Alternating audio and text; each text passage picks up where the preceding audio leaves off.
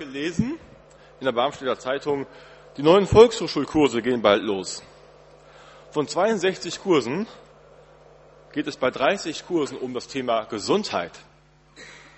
Also ich habe auch schon Volkshochschulkurse besucht in meinem Leben, schon eine Weile her. Da ging es dann eher um Spanisch oder ums Gitarrespielen oder um Psychologie, aber um Gesundheit ging es da nicht. Das geht vielen scheinbar anders. Oder vielleicht ist es einfach inzwischen so. Ähm, also früher war für mich Volksschule ganz stark verbunden mit Sprachen und Sachen, die man so lernen will, aber das hat, glaube ich, schon zugenommen. Menschen merken, sie wollen etwas anders machen, wollen gesünder leben, wollen etwas besser machen.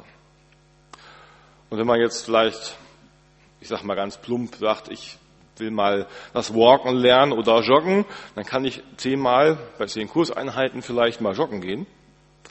Aber dann ist noch nicht alles anders danach. Ich muss das danach weitermachen. Wenn ich eine Diät mache, vielleicht über manches über die Ernährung lehre und auch in der Zeit des Kurses dann auch anwende und danach einfach aufhöre, dann geht das irgendwie wieder schief. Das, was man dann anders machen will an der Gesundheit, muss ich irgendwie im Leben, im Alltag wiederfinden. Und dass Leute diese Kurse besuchen oder es so viele Angebote gibt, weil es Leute gibt, die das Interesse haben daran, das zeigt ja, dass die Menschen irgendwie merken, da liegt was schief. Sie müssen was ändern an ihrem Leben. Nicht nur meinen Kurs machen, sondern mehr darüber hinaus.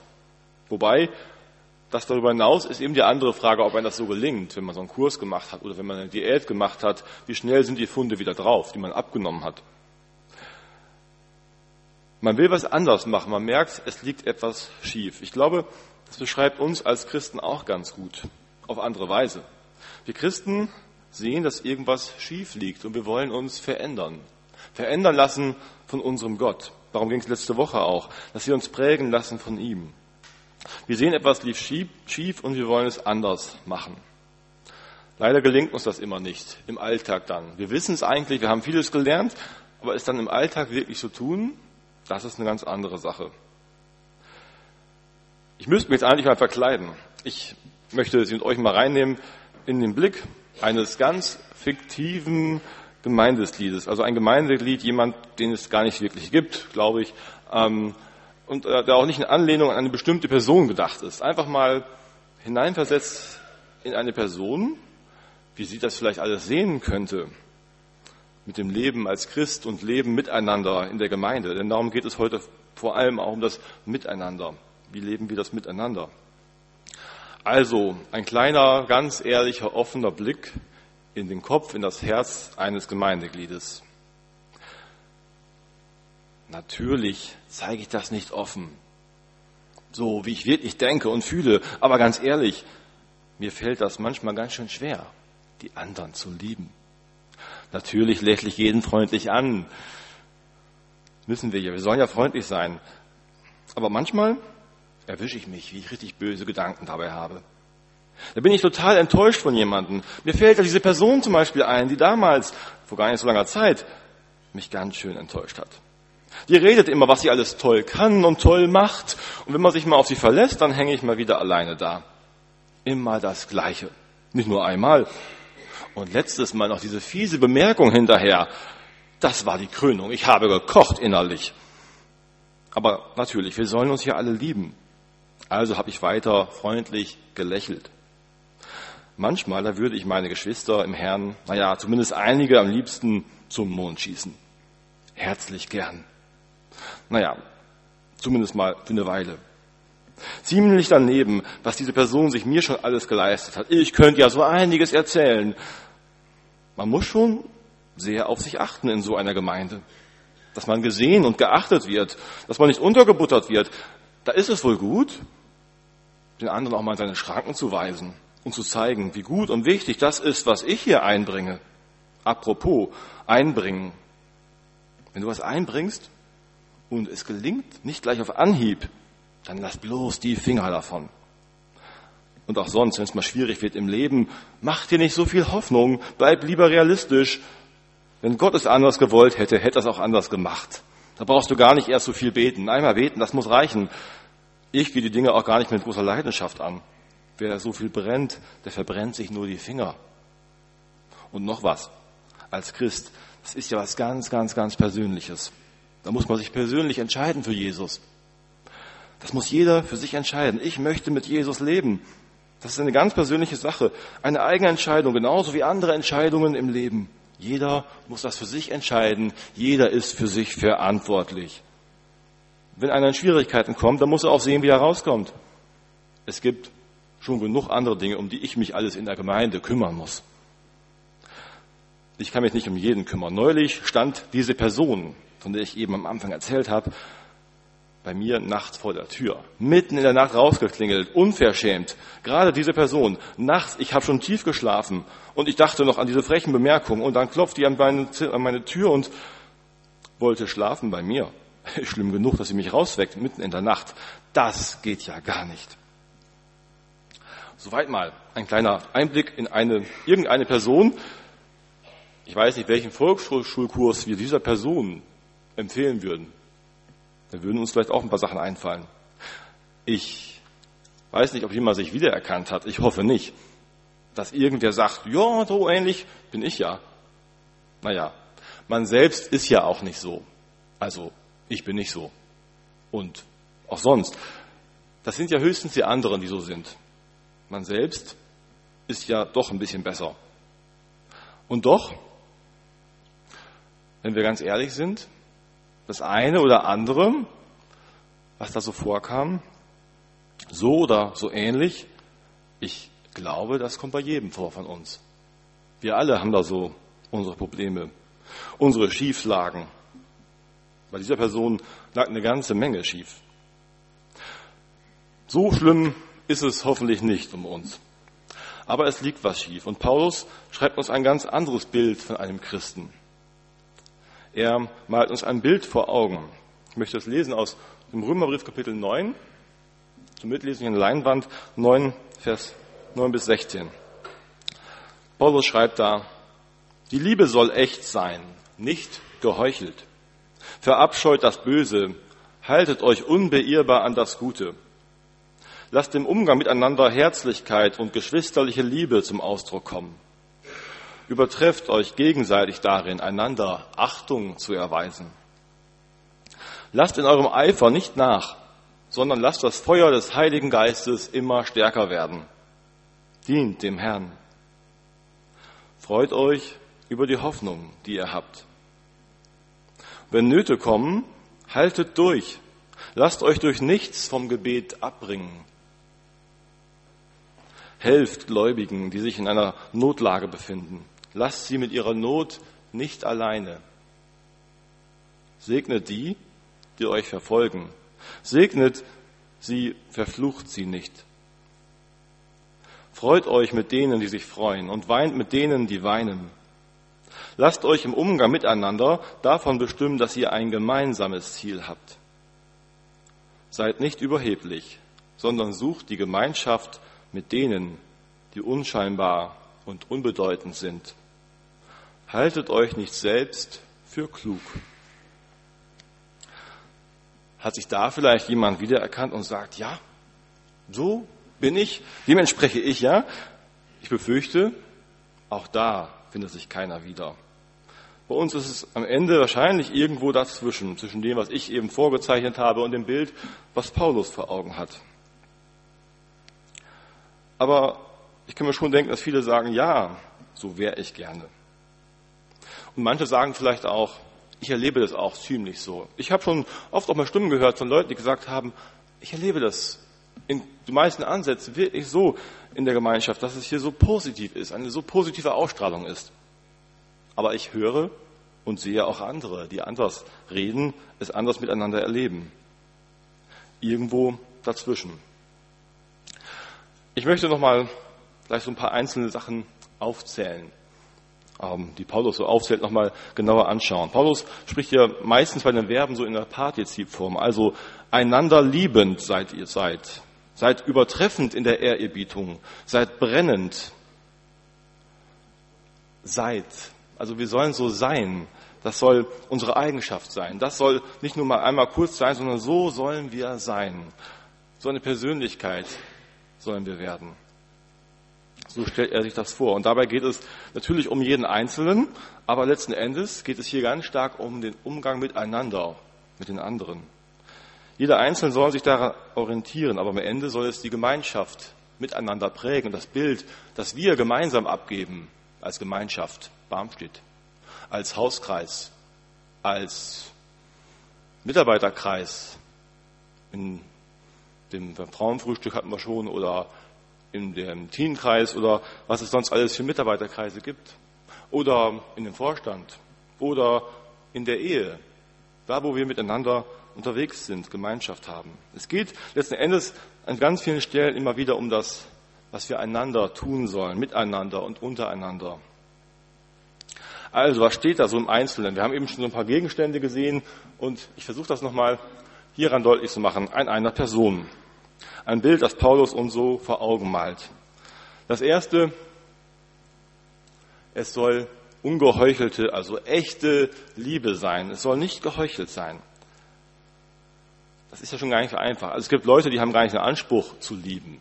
Die sagen sich vielleicht, ich, ich bin da mit der Platzschaufel, ich mache immer, was ich denke und ähm, ich will gar nicht lieb sein oder so. Das ist dann vielleicht so für die gar kein Problem. Die müssen gar nicht erst heucheln. Die sind einfach so, wie sie sind. Aber wenn man sich vornimmt zu lieben, und wenn man gesagt bekommt als Christ, dass wir einander lieben sollen, dann kann das auch wirklich ein Problem werden. Wir sollen ja lieben, aber was ist, wenn es schwer fällt zu lieben? Wenn es nicht so einfach ist, den anderen gern zu haben, weil der andere uns verletzt hat, weil wir enttäuscht sind, was machen wir dann? Dann kann ich sagen, okay, ich soll ja lieben, also versuche ich wieder Schritte der Liebe auf ihn zuzugehen. Aber dann ist die, der Grad ganz schmal zwischen, ich versuche es nochmal wieder zu tun und dem, es ist gar nicht echt. Ab wann ist es geheuchelt? Ab wann ist es der ehrliche Versuch, in Liebe auf den anderen zuzugehen? Das ist ganz schwierig zu unterscheiden, glaube ich. Da kann jeder selber für sich nur immer wieder prüfen und überlegen, was ist es bei mir jetzt? Ist es echt oder mache ich den anderen nur was vor? Und wie viel kann ich dem anderen auch zutrauen, wenn es nicht echt ist? Was soll ich denn tun, wenn es nicht echt ist? Wie viel Ehrlichkeit ist denn dann möglich? Wenn ich dann wirklich sage, was ich denke, wie ich bin, bekomme ich dann die Liebe von den anderen immer noch? Oder sollte ich doch lieber das Spiel weiterspielen, so tun, als hätten wir uns alle lieb? Gar nicht so einfach. Also allein über das Thema könnte man jetzt eine ganze Predigt halten und noch mehr. Jetzt kommen erstmal rote Punkte. Das ist ein Bereich, ähm, die ersten Verse, wo es im Grunde um das Miteinander geht in der Liebe. Das zweite hat auch was damit zu tun. Wir sollten das Gute halten und das Böse sollen wir verabscheuen. Böse Gedanken kommen ja in der Regel nicht von alleine. Die kommen ja plötzlich, die haben irgendeinen Auslöser. Meistens, weil jemand anderes mir was Böses getan hat. Oder ich zumindest glaube, dass es böse war. Oder bei mir so angekommen ist und auf mich so gewirkt hat. Darum werde ich böse auf die anderen. Darum habe ich vielleicht ganz plötzlich, ohne dass ich es wollte, mit einmal böse Gedanken und denke, dir würde ich am liebsten mal so richtig oder nächstes Mal kriegst du von mir dies und jenes nicht mehr. Wir sollen das Böse verabscheuen. Und solche Gedanken, die dann kommen, die sind Kopfsache. Deswegen habe ich oben mal so ein bisschen so ein kleines Gehirn ihm gegeben. Wir haben ein Gehirn und ähm, es ist gut, wenn wir da sagen Nein, wie Doris diesen Begriff auch, dieses Kreuz hier mitgebracht hatte, für ein Nein. Das will ich nicht denken. Ich möchte an dem Guten festhalten. Dann, wenn wir uns zumindest mal selbst erwischen dabei, zu sagen Nein.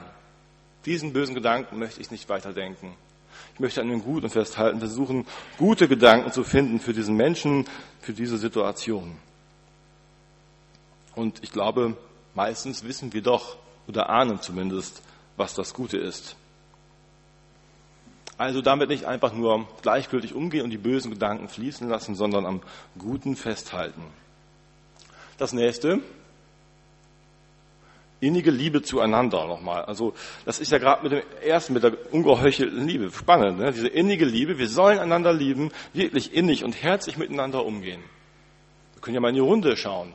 Es gibt Leute, da fällt etwas ganz leicht und andere, wenn wir uns die mal gerade angucken, dann ist das vielleicht gar nicht so einfach. Wie mache ich das jetzt?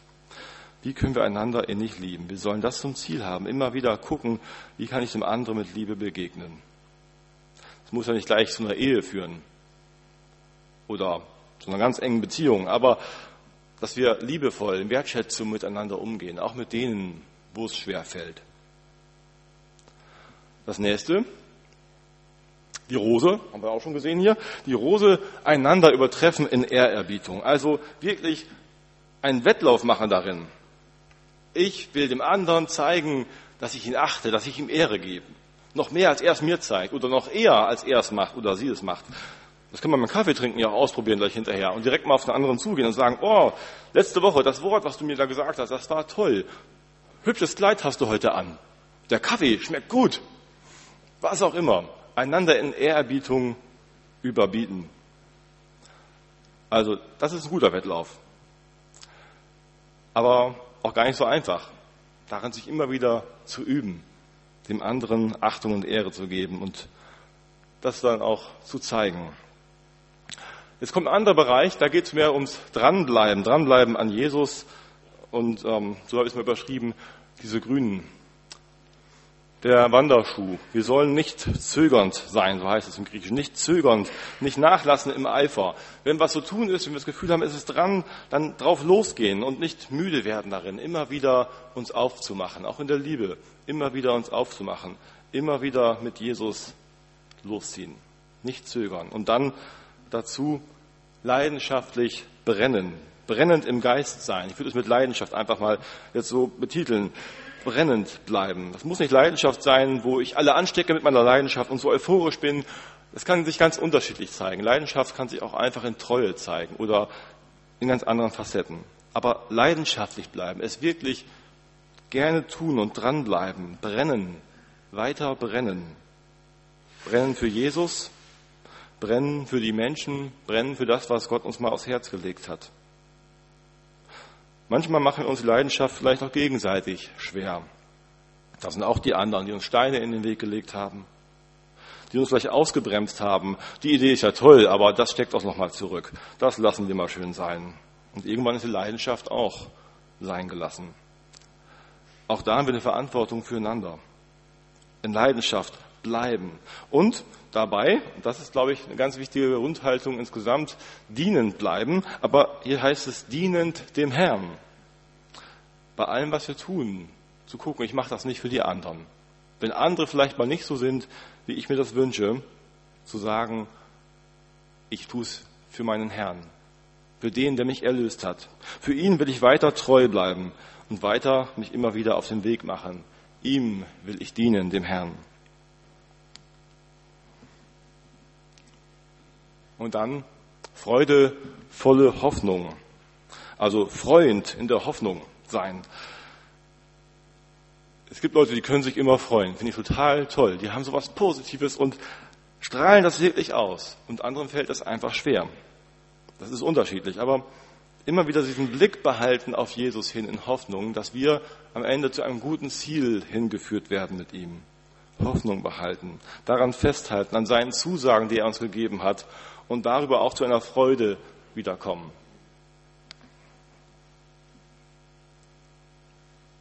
Standhalten, der Kalender. Wenn die Tage vielleicht so schwer vergehen, weil es echt große Not ist, in großer Not standhalten, Durchhaltevermögen zeigen, dann, wenn man am liebsten alles mal hinschmeißen möchte, an Aufgaben dranbleiben, an Menschen dranbleiben, am Bekenntnis zu Jesus, auch wenn Zweifel und Fragen sind, dranbleiben, standhaft bleiben in der Not. Und, das glaube ich auch ganz wichtig, auch zueinander stehen, standhaft füreinander bleiben, einer für den anderen in der Gemeinschaft. Dass wir uns nicht gegenseitig die Füße vorhalten und zum Fall bringen, sondern dass wir miteinander standhalten. Auch dann, wenn es schwierig geht, wenn es nicht so vorangeht, wie wir uns das denken, wenn wir immer wieder die gleichen Fehler machen, standhaft zusammenstehen. Als nächstes die betenden Hände. Im Gebet beharrend sein, sich nicht abbringen lassen vom Beten. Vielleicht gibt es Situationen, wo wir Gott nicht mehr verstehen. Aber auch das dürfen wir ihm ja sagen. All unsere Fragen und Klagen dürfen wir ihn bringen. Wir dürfen ihn die Freude bringen und wir dürfen ihn auch das bringen, was uns Sorge und Kummer macht, immer wieder aufs Neue vor ihn treten. Wir dürfen und wir sollen das tun. Beten, das drückt die Beziehung zu Gott für mich aus. Da sind wir in Verbindung mit ihm. Da sind wir in Verbindung. Da finden wir neue Kraft, neue Orientierung für unsere Lebenssituation. Da ist eine Quelle und die brauchen wir. Und darum immer wieder dranbleiben, auch wenn wir gar nicht wissen, was das gerade bringt. Dranbleiben im Gebet, verbunden bleiben mit Jesus. Und zum Schluss, da geht es nochmal um den Einsatz für den anderen, wirklich konkreter. Anteil nehmen. Wie die Postkarte, also vielleicht, wenn jemand weiter weg ist, ihm mal eine Karte mit einem Gruß zu schicken, aber auch ganz nah, einander im Blick zu behalten. Die Dinge nicht nur immer zu sehen, wie ich sie sehe und um mich zu kreisen mit meinen Gedanken und meiner Situation, sondern Anteil nehmen heißt auch, sich mal hineinfühlen. Wie ist das für den anderen? Wie könnte es dem gerade gehen? Was könnte ihm gerade Sorge und Kummer machen? Und wie kann ich damit jetzt umgehen? Wie kann ich meine Anteilnahme zeigen? Oder bleibe ich einfach bei mir, bei dem, was mich beschäftigt und gehe damit einfach geradeaus? Anteil nehmen heißt den anderen im Blick nehmen. Mal zu gucken, wie geht's dem eigentlich damit? Und nicht bei sich zu bleiben. Und auch das ist manchmal ganz schön schwer. Dann denkt man vielleicht, ach, solange die anderen immer nur um sich kreisen, dann ist es auch schwer, dass ich mal aufhöre, um mich zu kreisen. Wer fängt denn jetzt mal an? Das nächste ist die Gastfreundschaft. Gastfreundlich sein. Also gastfreundlich sein, das gute Geschirr mit dem Goldrand, haben wir eben gehört. Genau, mal Geschirr rausholen, wenn jemand kommt, die Tür aufmachen und sich, ja, den Kaffee warm machen. Vielleicht auch das Bett nochmal zurecht machen in der Nacht, wenn jemand vor der Tür steht. Aber ich glaube, es sind auch nochmal ganz einfache Dinge untereinander. Dem anderen Menschen zugewandt bleiben. Sich nicht von ihm abwenden, sondern ihnen weiter zuzuwenden, eine einladende Haltung zueinander, zu uns und zu den Menschen zu behalten. Das ist der Kaffee, zu Hause die offene Tür. Es ist aber auch einfach die Haltung untereinander, sich nicht voneinander abzuwenden, sondern immer wieder einander zuzuwenden. Das steckt, glaube ich, im Kern dahinter. Dann geht es um Segnen. Moment. Wir sollen einander segnen, auch die, die uns fluchen. Wir können ja schnell sagen, was uns eben so rauskommt aus dem Herzen, du blöder Ochse oder keine Ahnung, was uns für Sachen einfallen.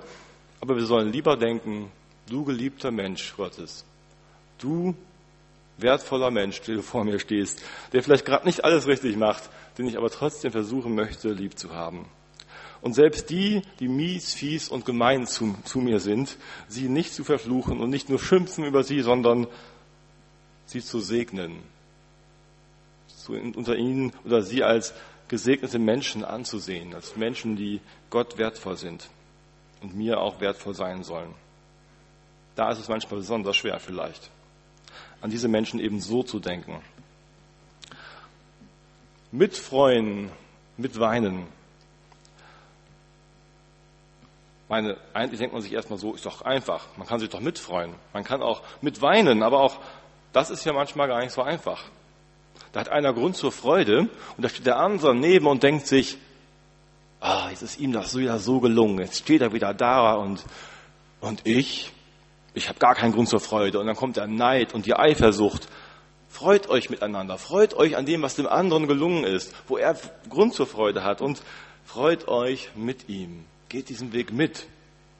Und genauso kann es sein, wenn jemand traurig ist, dass man sich auch abwendet. Viele erleben das in Leid, wie sich Menschen abwenden von ihnen. Weil sie sagen, ach, damit weiß ich so schwer umzugehen. Was soll ich denn da sagen? Und ich will mich gar nicht belasten mit diesem ganzen Weinen und Tränen und diesen Lasten, die es da gibt im Leben dieses Menschen. Lasst mich einfach in Ruhe oder ich will es nicht mehr hören. Weint mit dem, die weinen. Freut euch mit denen, die sich freuen. Das hat was mit diesem Anteil nehmen auch ganz stark zu tun wieder. Und dann sollen wir eines Sinnes sein. Eines Sinnes sein. Also wenn jemand beim Sport, Mannschaftssportarten wie Fußball zum Beispiel, für sich beschließt, ich möchte der Star hier werden, dann wird das kein Teamplayer sein. Ich kann entweder versuchen, für mich selber groß rauszukommen Oder habe ich die Grundeinstellung, dass ich sage, ich möchte, dass wir als Team gewinnen? Dann werde ich anders spielen. Und so ist es auch in unserem Umgang miteinander, dass wir eben nicht klug für uns selber sind, sondern dass wir füreinander denken, eines Sinnes. Was bringt uns gemeinsam voran? Nicht mich, uns miteinander. Um das Gemeinsame geht es in der Gemeinde unter den Christen. Wir sollen eines Sinnes sein, ein gemeinsames Ziel im Blick haben, nicht mein eigenes Ziel. Und das Letzte noch, die Unscheinbaren im Blick haben. Die Unscheinbaren. Also es gibt ja Leute vielleicht, die stellen sich gern neben die wichtigen Personen, sagen so, oh, das sind wichtige, das sind tolle Leute, das ist schön neben zu stehen. Da bin ich auch vielleicht ein bisschen wichtig. Oder es gibt Leute, die sehen alle, ja, die sehen alle, weil sie gerade da dreht sich so viel drum, die haben vielleicht ähm, die sind im Blick bei der Gemeinde und wenn man da hingeht und die besucht und wenn man sich mit diesen Leuten abgibt, das wird gesehen und dann werde ich auch gesehen in der Gemeinde. Man darf da hingehen zu den Leuten, klar. Zu denen soll ja auch jemand gehen. Auch zu den Wichtigen oder vermeintbar Wichtigen. Aber wir sollen eben auch besonders zu den Unscheinbaren gehen. Die, die keiner im Blick hat. Und das sieht vielleicht auch keiner, wenn ich zu dem hingehe. Das kriegt keiner mit. Die Nähe der Unscheinbaren suchen. Dazu gehört auch ein Stück Demut. Zu sagen, ich gehe dahin, egal was andere jetzt sehen oder denken. Ich habe die Menschen jetzt im Blick und suche ihre Nähe. Man könnte die Liste noch mal ganz viel erweitern. Paulus macht das auch. Es geht noch eine ganze Menge weiter, auch mehr als dieses Kapitel, was Paulus beschreibt als Leben als Gottesdienst jetzt im Römerbrief. Ähm, das nehmen wir nicht mal alles auf. Darum geht es heute um diese Sachen mal. Es ist ja schon ein ganzer Haufen, wenn man sich das anguckt. Und ich behaupte mal, die meisten werden sagen, ja, es ist doch alles gut. Das ist alles gut und ich wäre prima. Ich wäre wirklich gerne so. Das ist prima. Und gleichzeitig packt mich auch das schlechte Gewissen und denke so, ja, aber es ist so schwer. Ich schaffe das nicht. Ich wäre so gern besser. Ich wäre so gern schon weiter. Müssten wir Menschen nicht erlöster aussehen, hat Nietzsche gefragt. Wir müssten es doch eigentlich schon besser hinkriegen. Aber es ist oft so schwer im Hauskreis, Mitarbeiterteam, wo wir miteinander unterwegs sind, gibt es so viel, was oft noch dazwischen steht. Was geben wir für ein Bild ab? Nietzsche fragte nach dem einzelnen erlösten Christen vielleicht, wie sieht der Einzelne aus? Aber ich glaube, es geht eigentlich noch viel mehr darum, wie sehen wir miteinander aus? Was für ein Bild geben wir ab? So oft ist die Angst, ist die Suche nach Anerkennung, sind Verletzungen viel größer als die Liebe zueinander. Und wir sagen uns, ich würde mich ja gern ändern. Klar. Aber die anderen müssten erstmal auch was tun. Solange die anderen so sind, wie sie sind, ist es so schwer für mich, mich zu ändern. Aber das Problem ist darin, dass wir eigentlich nur bei uns selbst anfangen können. Die anderen zu verändern ist ganz, ganz schwierig, wenn ich nicht bei mir selbst anfange. Jeder Einzelne kann eigentlich nur zuerst mal bei sich anfangen und überlegen, was kann ich versuchen anders zu machen. Und nur dann kann Bewegung hineinkommen, dass wir anders werden. Einige Kapitel später beschreibt Paulus, Kapitel 15, nehmt einander an, wie Christus euch angenommen hat. Dieser Vers steht eigentlich nochmal über allem, auch für mich drüber. Jesus hat uns angenommen, so wie wir sind. Wir sind noch nicht anders, als wir sind. So wie wir sind, hat er uns angenommen. Und so sollen wir auch einander annehmen. Die anderen erstmal annehmen, wie sie sind. Zu Gottes Lob.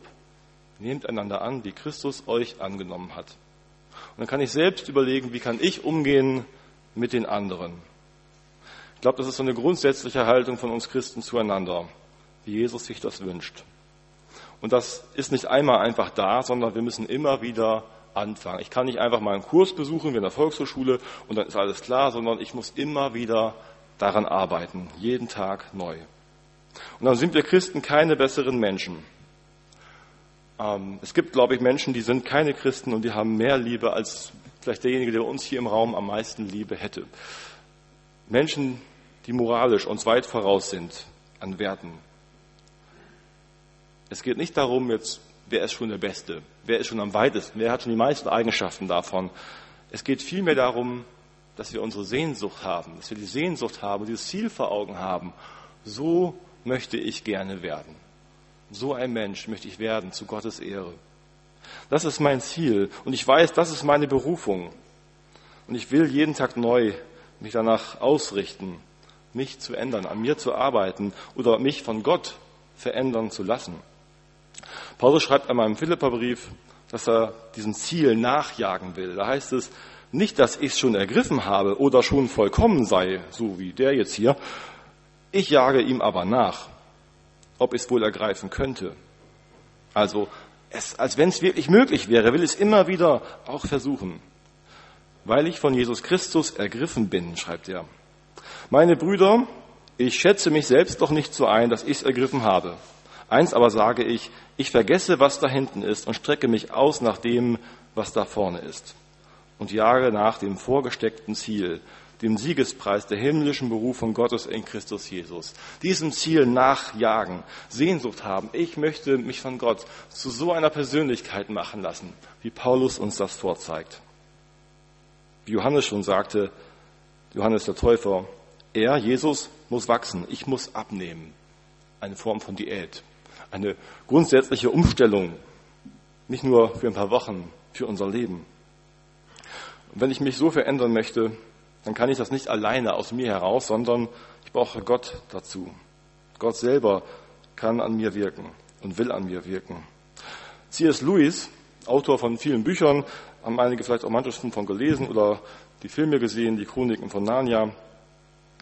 Er beschreibt als das beste Mittel in seinem Buch Pardon, ich bin Christ, Gutes wie Böses können wir uns gewissermaßen durch Ansteckung holen. Wer sich wärmen will, muss ans Feuer treten. Wer nass werden will, muss ins Wasser springen.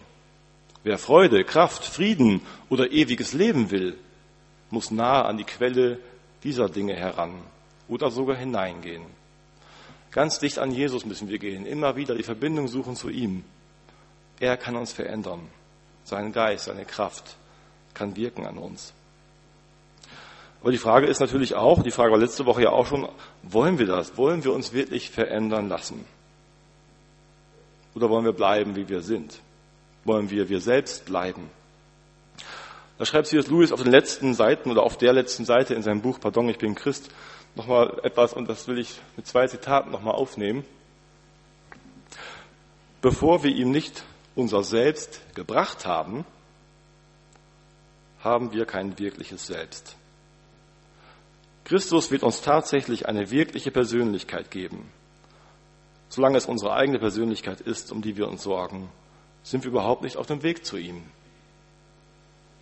Und weiter schreibt er ganz am Ende, suche dich selbst und du wirst auf Dauer nur Hass, Einsamkeit, Verzweiflung, Zorn, Auflösung und Verfall finden. Doch suche Christus und du wirst ihn finden und mit ihm alles andere als Zugabe. Amen. Ich möchte Sie und euch noch einladen zu einer Stille, dass jeder ganz persönlich vor Gott nochmal kommen kann. Mit das, was ihn jetzt gerade bewegt, Dinge, die ihm aufgefallen sind, wo er selber merkt nochmal, da möchte ich mich verändern, ihm nahe sein und Gott bitten. Und dann wollen wir danach dann nach einer Stille gemeinsam das Vaterunser beten.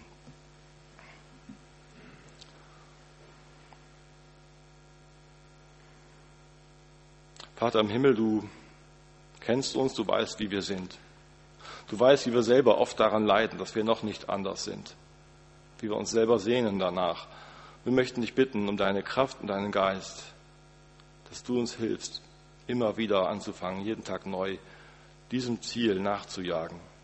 Du weißt, was uns gerade bewegt und wir bringen das dir in der Stille, was uns bewegt, an uns und an den anderen.